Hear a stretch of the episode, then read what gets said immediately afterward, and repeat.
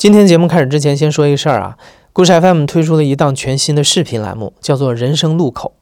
我们想通过镜头带你走进更多普通人的生活，记录他们在面临人生当中重大变动的时刻，和他们在面对人生路口的时候做出的选择。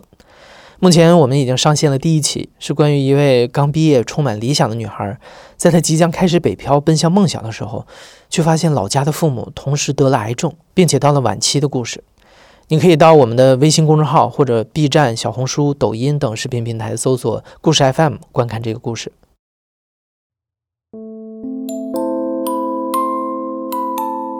你好，欢迎收听故事 FM，我是艾哲，一个收集故事的人。在这里，我们用你的声音讲述你的故事。对我们国家来说，我们已经经受住了这一轮疫情的一个冲击和考验，建立了比较好的。人群免疫屏障，可以说，这个疫情已经基本结束，但是不能说它是完全的结束。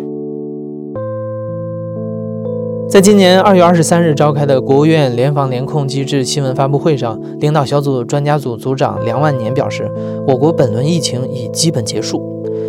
的确啊，去年年底，新冠病毒像台风一样的席卷了全国各地。三个月之后的今天，虽然经济还没有完全复苏，但对于我们大部分人来说，新冠似乎消失在我们的世界里了。没有了风控、健康码和各种限制，新冠康复的我们开始正常的上下班、去餐厅和朋友聚会。我身边的很多朋友也开始制定了这一年的旅行计划，想把过去三年失去的快乐通通都找回来。疫情时代过去了，我们的人生已经来到了新冠疫情之后的下一站。但是实际上，对于一部分人来说，新冠的影响却远远没有结束。今天的讲述者张丽君，她曾经患有急性淋巴性 B 型白血病，这种病对她的免疫力和肺功能都造成了严重的影响。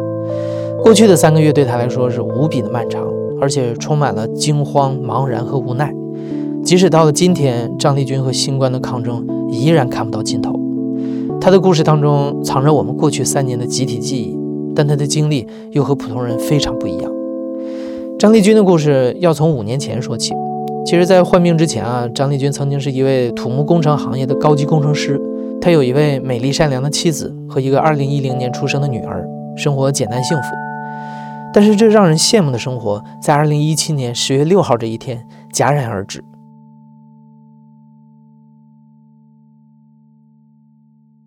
我叫张丽君，四十一岁。目前居住在杭州。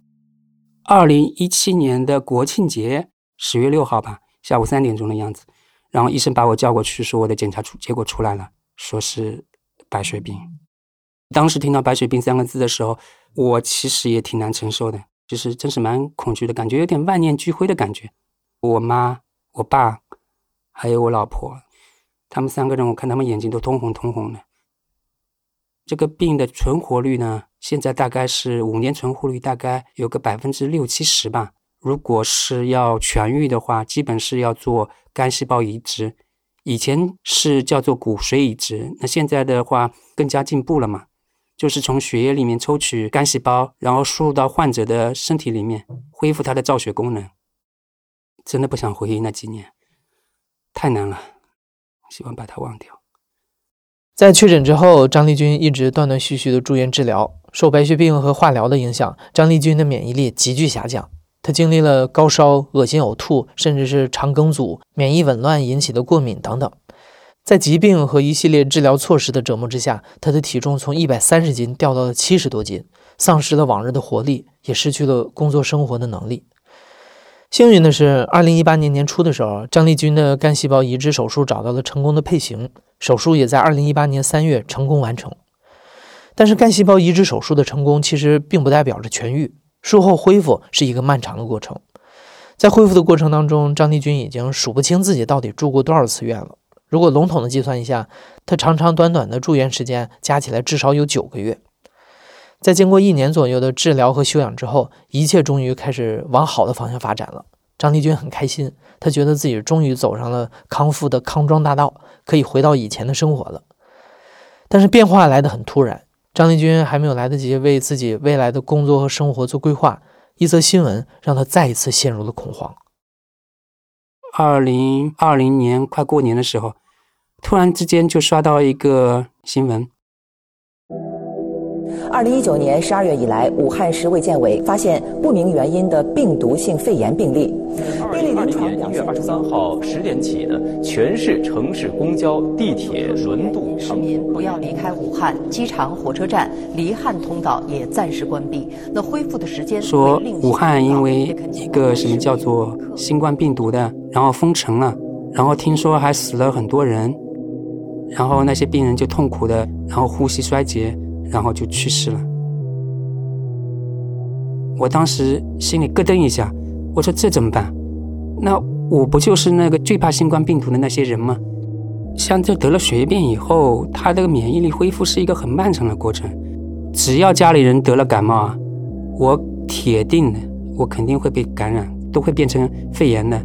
就因为感冒，然后变成肺炎，住了七八次的院。当时就特别担心，万一我感染了怎么办？会很严重吗？我现在的肺功能大概只有正常人的一半。正常人能跑能跳，我这些东西做不来。我一做我就呼吸，感觉喘不过来了。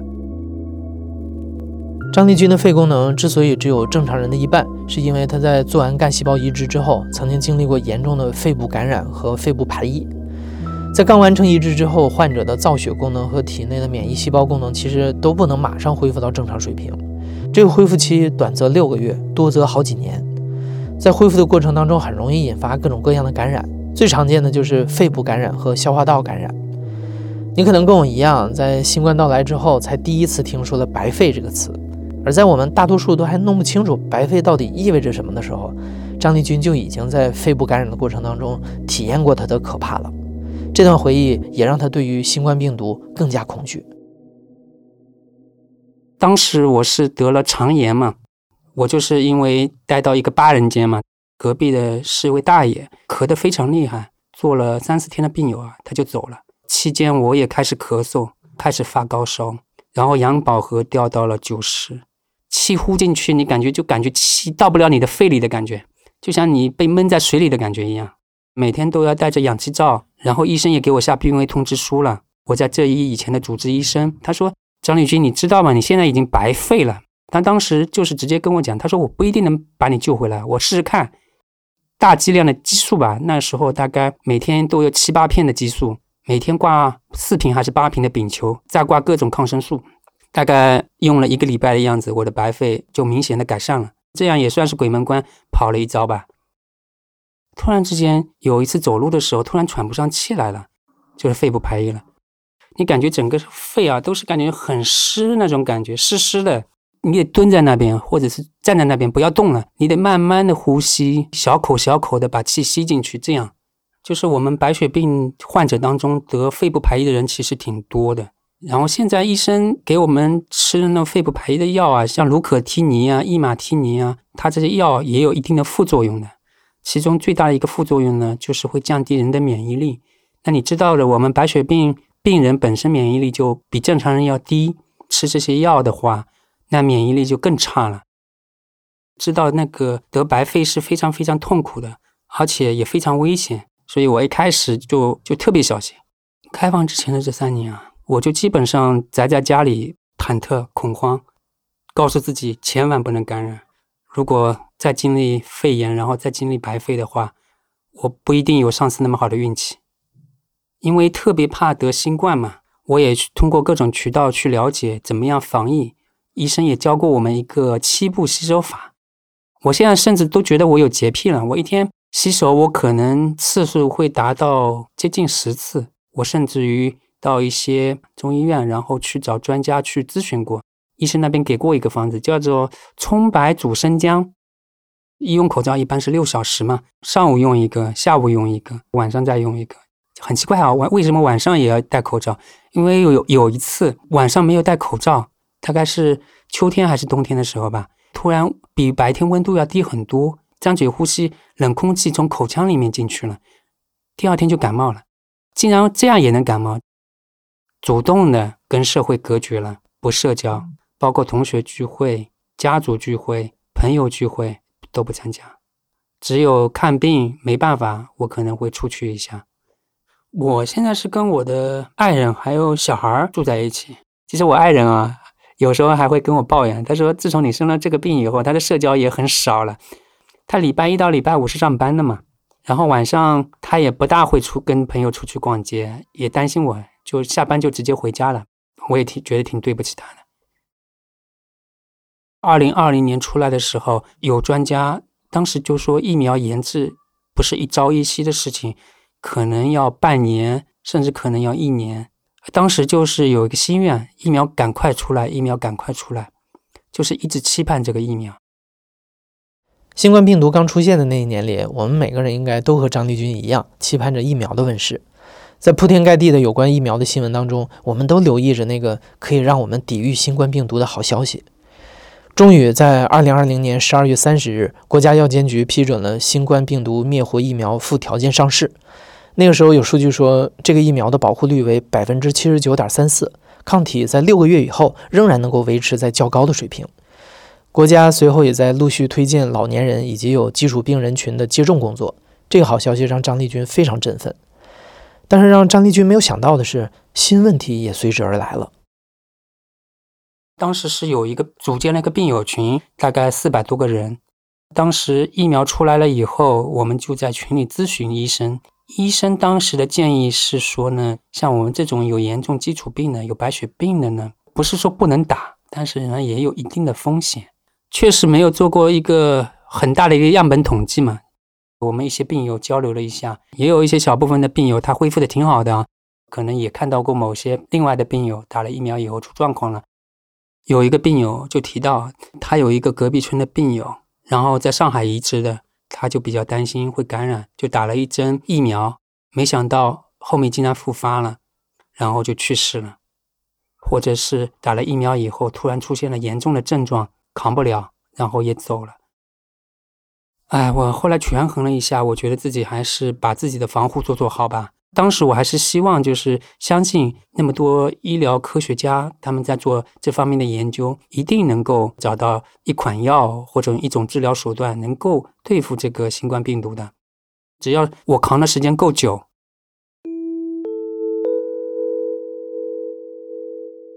大概二零二一年到二零二二年。我看到我小区外面的沿街的那些店铺啊，就是生意很惨淡，特别是那些餐饮的声音，就可以用惨不忍睹来形容了。新冠疫情这三年啊，因为国家的那个防疫政策，病毒都一直离我远远的。但是呢，这三年啊，也让很多人失去了经济来源，他们其实日子都非常难熬。特别是越到后面，这个声音越多，我在朋友圈就看到很多人抱怨自己。再这么下去都快活不下去了，有些人甚至于都破产了。听到这些我就心里特别难受，我特别怕躺平。当时的心情就是，万一躺平了，感染是肯定的，或早或晚的。你也不可能做到完全的隔离。你叮咚买菜上买的菜，你的快递，然后你平常偶尔去看个病，我就感觉自己已经活到了这些人甚至这些朋友的对立面，好像我成了他们的阶级敌人一样。但是大家出发点是一样的，就是希望自己能够好好活着呗。其实我也想呐喊啊，但是我觉得我好像代表的是少数，甚至是极少数，就这么一个群体。我觉得好像他们的诉求是更加合理的，而我们这个诉求是比较怎么讲，有点微不足道的。确实在这个节点需要振兴经济了。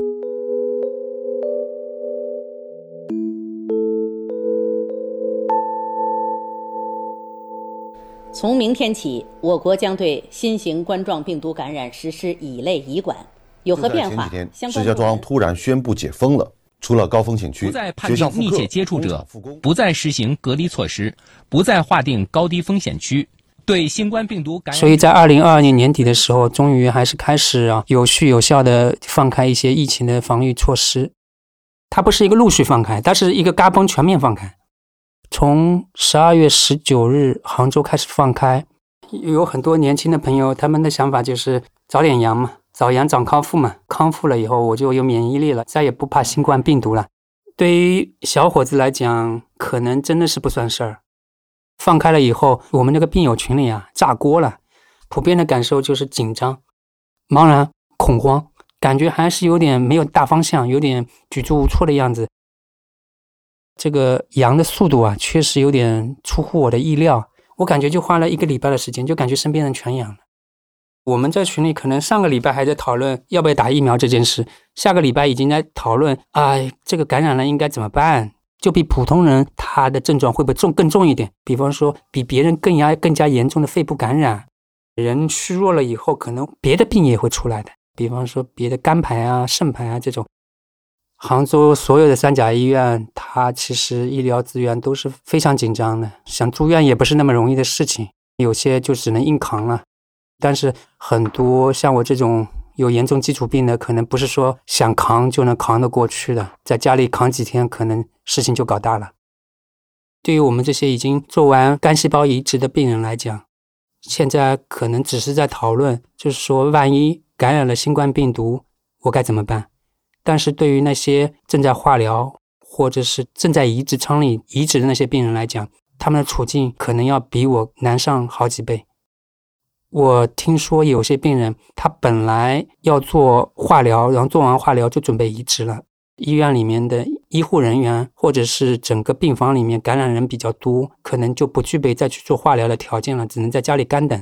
间隔时间太长，对你的恢复效果是会有很大影响的。那他们该怎么办？我自己想想都觉得是件非常非常恐怖的事情。对于我们来说，我们这个特殊的群体来说，确实是个难关。当时有个想法，就是高峰期的时候千万不要得，医疗资源不是那么紧张的时候，可能就会稍微相对好一点了。为了能够躲过这个疫情高峰嘛，我是特级戒备，然后家里是一级戒备，尽量不要到人群多的地方去。老婆嘛还要上班，主要经济会比较紧张，可能是需要我父母资助我们一点。我老婆的想法可能还是说，希望自己能够自力更生嘛，不想麻烦家里人太多。小孩子要读书，放开以后还是要求到校的。二零二二年十二月二十号的样子吧，我老婆开始发低烧了，嗓子有点不舒服，她估计自己也感染了，然后我就开始有点担心了，赶忙跟她保持距离啊，然后自己躲在自己小房间里把自己隔离起来，但是没有用。二十三号的样子。就是到晚上的时候，突然之间就发高烧，发到三十八度多，然后就开始有点胸闷气急了。然后我刚好家里有氧宝和的那测量仪的嘛，然后我就测了一下，当时氧宝和我记得是九十三、九十四的样子。就是一个很健康的人的话，氧宝和一般就是九十九、一百的样子。联系我的医生，他就跟我说，说明天如果还是高烧，然后呢杨宝和继续往下降的话，那你就要到医院来了。那第二天的时候。就是十二月二十四号，我那天早上起来的时候，我感觉人很不舒服，然后去测了一下杨宝和，确实已经到九十三、九十二了，胸闷气急了，呼吸很不舒服了，我就跑到医院去了。因为我当时确实自己去医院的话，估计够呛，不怎么走得动路了，这种呼气带喘的。我老婆的话也是，她也状况不好，只有我妈妈状况稍微好一点，她也阳了，她就是稍微有一点咳嗽，她就说她陪我去医院。到了医院以后，发现发热门诊里面都是人啊，特别是那种小孩很多，然后在那边排队，光挂号我们就等了差不多有一个小时不到一点，然后还要等叫号、等检查，基本上中饭吃完以后才轮到我们那个号子。我生病从一七年十月份开始，陪护都是基本上不是我母亲呢，就是我爱人。我爱人呢，因为要上班啊，然后还有小孩子要照顾啊。后面大部分的时间呢，都是我妈妈在照顾我。她已经有六十三岁了，本身说实在的，她身体不是很好，她有抑郁症，发作的时候其实状况还蛮严重的。就是那天，我是坐在那个发热门诊前面的长凳上，我也没什么力气，他就拿着我的病历本在那边排着队，人很多，很拥挤。他让我坐在那边排到了以后，他才把我扶过去。挂完号了以后呢，然后他又扶着我去抽血的地方抽血。他接着再让我坐在那个凳子上，再到那个做 CT 那个地方去。那时候我是百感交集的，觉得特别难受。哎，其实我蛮内疚的，因为如果我没有生病的话，他现在过怎么样的生活呢？跟同龄的这帮阿姨们打打牌，然后聊聊家常。我哪怕是做一个很普通的儿子，不是很有出息的儿子啊，他过的日子都挺好的，不应该这样。做完全部的检查都已经有两三点了，确实已经肺炎了，两边肺都已经有炎症了。那时候运气真的还好，还没最高峰的时候还有病床。我的情况的话，免疫力差嘛，住那种三人间的话，四人间的话，我怕交叉感染，所以刚好有个两人间的空位，然后我就当天就住进去了。那天如果说没有病房，我让我等一两天的话，我的肺部感染可能就恶化了。然后我住的是普通病房嘛，因为我那时候虽然是两肺都感染了，但还够不上说是特别危重的病人嘛，还不用进 ICU。科室比较杂乱，它里面是有血液科的病人，然后也有糖尿病的病人，也有那种呼吸科的病人，反正是一个综合性的病房。病友他们的情况都还行，就是一点小的肺炎，他们基本上五六天就可以出院了。所以就是让我感觉这个新冠肺炎呢，对于普通的没有特别严重的基础病的人来说呢，确实不是大问题。那我的话就情况就比较麻烦一点，确实还挺难受的，不停的咳嗽，晚上咳嗽的睡不着觉，肺里很多痰，有时候咳不出来的时候，淤在那边的时候，就感觉呼吸都呼吸不过来。对于我们这种有基础病的，专门的有一套治疗的方案好像也没有。得肺炎的时候怎么治？这次得新冠肺炎了也是怎么治？一开始我是找我的主治医生去问的，市面上有没有那种特效药？当时医生就跟我讲说，你去了解一下这个 Paxlovid 的这颗药。他说这个药呢，国内可能还买不到，有些三甲医院呢，病人真的情况严重的时候，他可能可以配给他们吃，但是也不多。正规价是两千六百多块钱吧，但是如果说你要通过什么黄牛啊之类的买的话，很可能要翻倍。那我后来就想办法去澳门买仿制药，买到了印度的仿制的特效药，两千三百块钱。因为我们从网上了解到这种仿制特效药有很多假货，所以说我们最后还是把退了。担心万一买到假货的话，你以为它能发挥作用，其实它发挥不了作用，那就是贻误你治疗的时机了嘛。我推给他以后，他很乐意啊，因为他可以卖得更高，这个药可以救命嘛。所以说，那个医生就建议我输几瓶那个免疫球蛋白，提高一下免疫力。免疫球蛋白呢，它是进不了医保的，六百二十块钱一瓶，然后每次输的话输四小瓶，两千四百八十块钱，全部自费的，就输了一次，给家里拖累不少，花了不少钱。我有一个病友，这次他跟我一样。都新冠感染了，然后也是住在同一个医院。他是一八年六月份移植的，也是肺部排异。他看到我在朋友圈发的消息，然后他就来跟我聊了。我问他现在状况怎么样，他有点伤心的跟我讲，他说状况还不是太好，出院了以后还是一个劲的咳嗽。他说还没有转阴，还是阳性的。那我说你当时为什么不转阴了再出院呢？他说那个怕交叉感染。很多人都咳嗽，咳得很厉害，情况越来越糟糕。那我就问他了，我说：“那你可以转到单人间或者双人间，这样的话交叉感染的几率小一点。”他说：“那需要多少钱呢？”那我说：“两百块钱一天，可以报销四十块钱。”他停顿了一下，过了好久，勉强回了我一个：“啊，太贵了。”五味杂陈的了，很多人可能都是家里省吃俭用把这个钱省下来住院了，更别提要住单人间或者双人间了。很多病友也是这么走的。原先的话，我跟我爱人经过多年打拼，有两套房子。这几年的话，生病也全都卖了，更郊区的地方换了一套便宜一点的房子。像我们的话，本来还有点底子的，也是很艰难。现在又来了新冠，雪上加霜了。住院才第六天还第五天嘛？那时候我自己也还是咳得很厉害。我那个婶婶在群里发了一下我奶奶的状态，那个时候应该是感染新冠了。我奶奶那个状态就很不好了，已经是吃不下饭了，然后呼吸很急促，大口大口的在喘气。二九号的时候，婶婶在群里发了条消息，说奶奶快不行了。让所有的那个家族里面的人去见她最后一面。我那时候看到这个消息以后，我心里特别特别难受。我是家里最大的孙子嘛，我是无论如何都应该去送奶奶最后一面的。啊，特别是奶奶知道我的身体状况也不好，家里人肯定是瞒着她的，但是她可能也在猜，担心我是不是被感染了。她如果走的时候看不到我，她会走的时候很不安心。我就问了一下我的主治医生，像我现在的状况的话，能不能出院？然后医生当时跟我讲，他说你现在这个样子的话，出院是比较危险的。如果现在出院，你出任何状况，你要再进医院就难了，几乎是不可能再找到床位。好几个亲戚都给我打电话、发短信，跟我讲说，还是要继续好好活下去，你就不要过来了。我知道说的也的确是很在理的话，很理性的话，权衡了很久。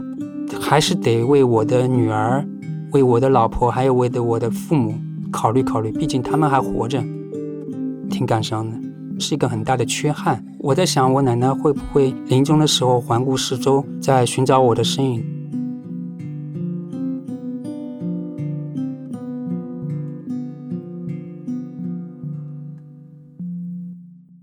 就我在住院期间，其实也经历了很多蛮感伤的时刻的。那个时候基本是以新冠的病人为主，别的病人可能就比较少。好几次就半夜里突然被那种哭声惊醒，可能就隔了几个房间，哭的都很撕心裂肺的，估计是亲人走了。这种事情隔几天就会发生一次。有一次有一个护士过来的时候就闲聊嘛，然后他就说：“哎呀，最近。”最近压力有点大，ICU 里简直跟地狱一般。他说都不想去算了。有一次最厉害的时候，一天走掉了十六个人。这些气氛啊，多少会对我的心情有点影响，但是还是能够稳住心态的。毕竟这五年半过来，无论是自己经历的那种生死时刻也好，还是看到别人的生死时刻也好，经历的确实是太多太多了。就是好几次，我都觉得自己一只脚已经踏进鬼门关了。我记得有一次，我因为严重的肠道感染嘛，我只有在走廊的一个加床上，非常拥挤。我那时候感觉呼吸的力气都没有，裹着被子靠在墙上。突然之间，我就感觉我的灵魂飘出去了。我就看着我自己瘦骨嶙峋的自己，那个人是我吗？太可怜了。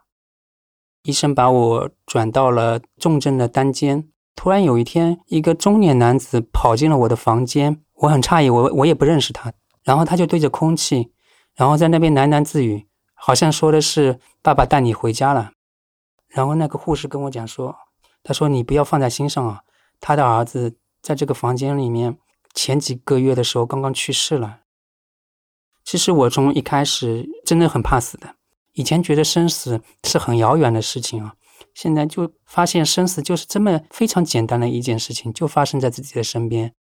所以我现在碰到这种可能会危及自己生命的时刻的时候呢，我的心态好像更多的是一种坦然的迎接它来。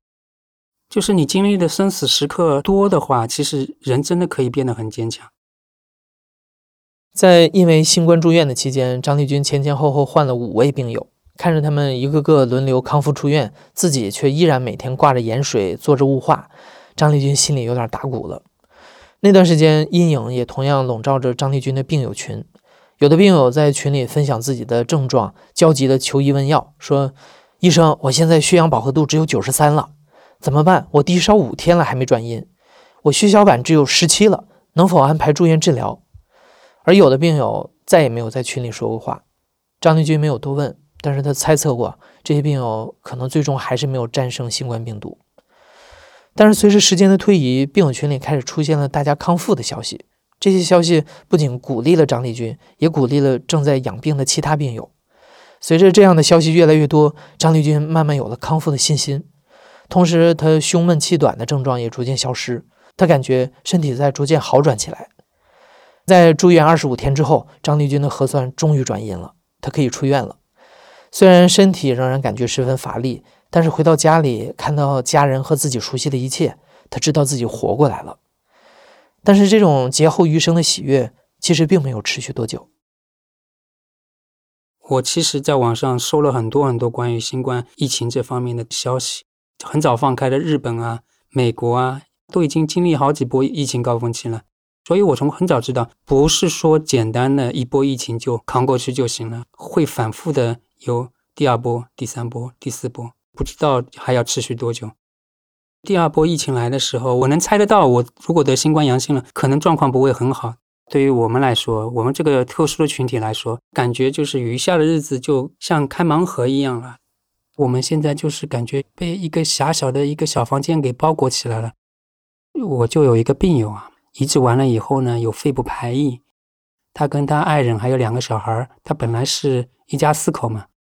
他怎么做的呢？他就是觉得这个变量只有自己的变量是可以控制的，家人的变量他觉得是控制不了的。所以呢，他最后决定呢，就搬出去住了。跟家里人都隔绝起来了，一个人住在一个小房间里面，自己烧菜，自己做饭，自己洗碗，就是每天就是自个儿过呗。虽然说通过这种类似与世隔绝的方式可以避免感染，可以延长自己的生命，他也会觉得生活好像失去了意义，在苟活在毫无意义的延长自己的生命的长度。即使是这样的狗活着，其实也是要有条件的。你得有自己的一个独立的一个小房子，可以自己居住。能有经济实力，你不用上班，也可以吃喝拉撒都有经济来源。其实我有时候也会想，我也会扪心自问，我也做不了自己的事业，是吧？也没有什么社交。你说这样的日子对我来讲还有什么意义呢？但是我又觉得我这个人是一个得到爱特别充足的一个人。我之所以能够这边安心的养病，那是因为家里有人在为生计而奔波啊。我住院期间，我老婆也一直在惦记着我，她也在担心我在医院里面过得好不好，有病情有没有恶化。但大家脸上都是笑盈盈的，挺难得的。有时候真的觉得亲情真的是抵不过金钱的。之前我住院的时候啊，有一位四十多岁的大哥，他需要他的亲弟弟捐献干细胞给他移植嘛。但他亲弟弟开口就是说必须给一百万，少一分钱也免谈，让我更加理解，就是我有那种那么对我好的亲人，不是必须的，不是应该他们就对我好，而是我特别幸运的，就是知道我要配型以后，我的那些堂表兄弟姐妹就很踊跃的就帮我去配型了，配型成功了以后，他也没有丝毫的犹豫，他就是希望我能够康复，能够变成原来那个哥哥。对我来讲，我一直觉得好像没有什么意义了。但是对整个家庭来说，其实我活着的意义其实还是蛮大的。生命是很渺小的，毕竟你也不知道你的生命的终点是在哪嘛？是明天，还是明年，还是十年以后，还是二十年以后？说下一波疫情可能就是三月底到五月初的样子嘛？新冠对我来说还是有很多不确定的东西。我不知道将来会不会有一天，它会变异出一个特别厉害的病毒出来。到了那个时候，我可能确实没办法再战胜它了。但是即使是这样，我也不会认输。这只是因为新冠病毒它战胜了我，但是不是因为我输给了它。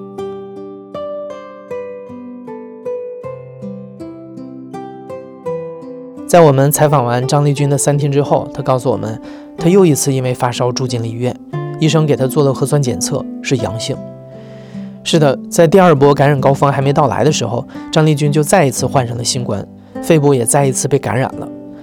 所幸张丽君这一次的症状并没有上一次凶猛，但肺炎依然会对她脆弱的肺部造成一定的损伤。经过检查，医生告诉她，由于基础病的影响，她的身体太弱，根本没有像大部分人一样对新冠病毒产生抗体。这也就意味着，即使康复出院，外面的世界对于他来说依然是非常危险的。新冠就像一个随时准备攻击他的怪兽，不知道还要伴随他多久，而且无孔不入。但是阳光也是无孔不入的。张丽君告诉我们，他现在不需要工作了，所以有很多的时间读以前想读的书。他也准备在家研究一下那台女儿不愿意学的钢琴要怎么弹。就在这两天，他还听说了一个好消息：一位2020年做完干细胞移植的病友结婚了。这些点滴的小事儿依然会让他感到幸福。生活是有生命的，他会自己继续下去。其实，新冠不仅改变了张丽君这样的基础病患者的生活，在经历了这场疫情之后，我们多多少少都重新审视了自己的健康状况、生活方式，甚至是对待生死的态度。那这场疫情有没有给你带来一些什么样的新思考吗？它对你的生活产生了什么样的影响或者改变吗？欢迎在评论区里和我们分享你的故事。